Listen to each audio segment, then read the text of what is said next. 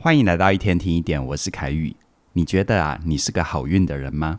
前段时间，网络上有一个非常红的话题，无论在 YouTube、Podcast 还是脸书，都有很多人在讨论。这个话题就是努力跟运气到底哪一个对成功更重要？而之前呢，我也拍了一支影片来探讨真实人生和统计研究的差别。今天的分享哦，我要换个角度，不聊努力跟运气哪一个比较重要。我们来直接聊聊运气这件事。运气有很多种，有的是随机不可控的，有的虽然是随机，但是它有规律跟趋势。有的呢，可以靠努力来争取，但有的努力也没什么用。很多人在讨论运气的时候，经常没有搞清楚他们口中的运气到底是哪一种。当我们没有办法分清楚运气的各个面貌，我们就没有办法正确的看待别人的好运。到底是要去看一看羡慕就好，还是我们要从里面学到一些东西，让自己也变得更好运呢？那所谓的好运到底有几种面貌呢？我认为啊，总共有四种。第一种面貌叫做随机的好运，像是中乐透啊，一出生就含金汤匙啊，都是这一类的。这种好运的特点是我们完全无法掌控，只能被动的等待幸运女神的眷顾。所以哦，如果别人的好运是随机的好运，那看一看就好了，也不要嫉妒，不要抱太大的期待，这才比较健康。再来呢，第二种好运叫做努力的好运。这种好运虽然也是随机的，但它的特点是，只要你努力，就能够提高遇见它的机会。研究发现，很多领域厉害的人，在他们成名以前，都做了很多尝试，累积了大量没有名气的作品。譬如说，贝多芬一生累积了六百五十部音乐作品，而巴哈超过了一千部，毕卡索的创作超过了一千八百幅油画，一千两百件雕塑品，两千八百件瓷器和数不清的版画。这些艺术领域的大师都创作了上千部的作品，而其中只有非常少的部分出了名，被大家看见。再举一个近一点的例子。J.K. Rowling 在他成功出版《哈利波特》之前，他也曾经被十二家出版社拒绝过啊。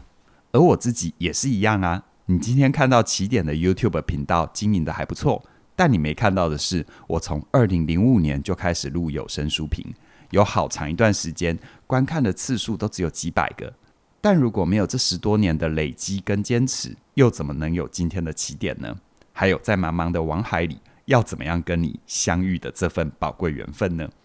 很多人只看见别人吻了青蛙之后遇见了白马王子，就觉得对方运气真好。可是你没有看见，在他遇见王子之前，他吻了多少只青蛙啊？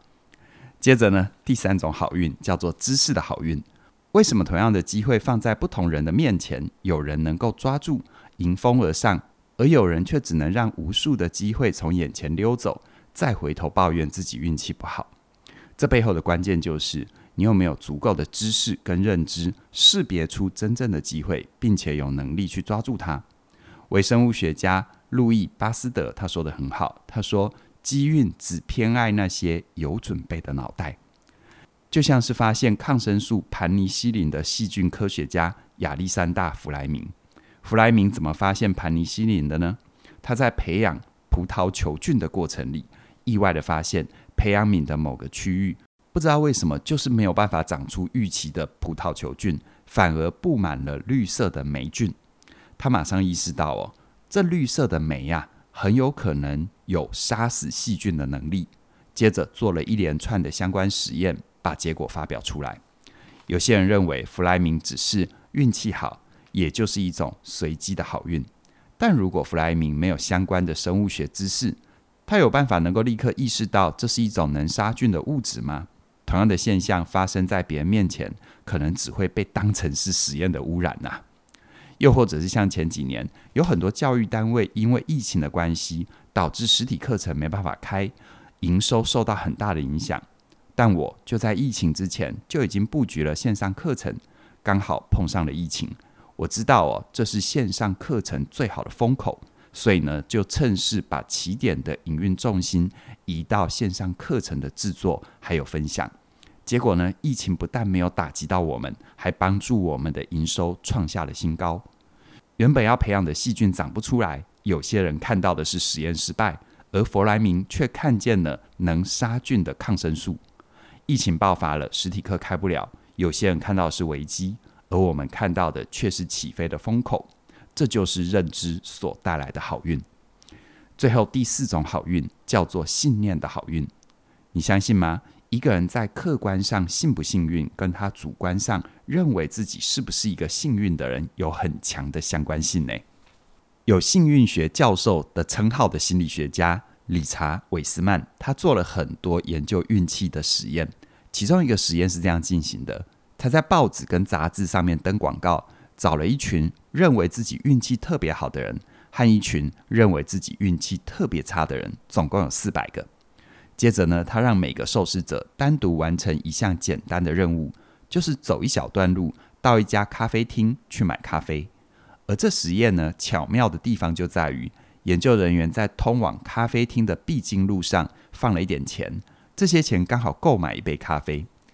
结果实验告诉我们，那些宣称自己运气特别好的人，他们在去咖啡厅的路上都会顺利发现地上有钱，捡起来去买了咖啡，很开心地享用了这杯免费的咖啡。而买咖啡的过程还跟店员有说有笑。而那些宣称自己运气特别差的，没有一个人发现地上有钱呢。买咖啡的时候也没有和别人说话，就只是安静地等待。韦斯曼呢，他还做过另外一个实验。他发给受试者一个报纸，让他们数一数里面有多少张照片，只要数字正确，就能够拿到两百五十美金哦。这个实验有趣的地方就在于，在报纸的第二页有个新闻标题，上面就写着“不要数了，这份报纸一共有四十三张照片，直接告诉研究人员就行了”。而同一页的下方还有另一个标题写着“别数了”。赶快去找研究人员要两百五十美元吧。实验就发现，那些说自己运气不好的人，还在很认真的一张一张数着照片。在此同时，那些说自己运气很好的人，已经拿着报纸去找研究人员要钱了。这些研究带给我们一个很有趣的发现，那就是事情不论是好坏，它就在那个地方。但相信自己运气好的人，就特别容易看见好的地方。但相信自己运气不好的，就算把好事摆在他面前，也会错过。回到你身上，你觉得自己是不是一个好运的人呢？如果你是，那要恭喜你；但如果你不是，也许可以静下心来想一下：是你经历的客观世界真的是如此吗？还是你的主观的想法或信念把世界活成了这个模样呢？如果你想要让自己的人生遇见更多好运的人事物，欢迎你加入我的线上课程，活出有选择的自由人生。在这门课程里，我会手把手的带着你看见，你平常对自己还有别人说的话背后藏着怎样的信念，并且教你一套重塑自己的语言、调整信念的方法，帮助你长出无论是改善关系还是改变人生的力量。邀请你现在就加入，而且现在加入能够享受优惠价二八八八。更棒的是，当你加入活出有选择的自由人生之后，我们还会送你另外一门由嘉玲老师主导的线上课程。你是哪种人？这门课只送不卖哦，这是一个买一送一的优惠。这个优惠只到六月二十八号，没有错，也就是今天晚上的十二点就截止了哦。请你务必把握这最难得的机会。相关的讯息都在我们的影片说明里都有连结，期待你的加入。希望我们的陪伴能够带给你满满的好运。那么今天就跟你聊到这边了，谢谢你的收听，我们再会。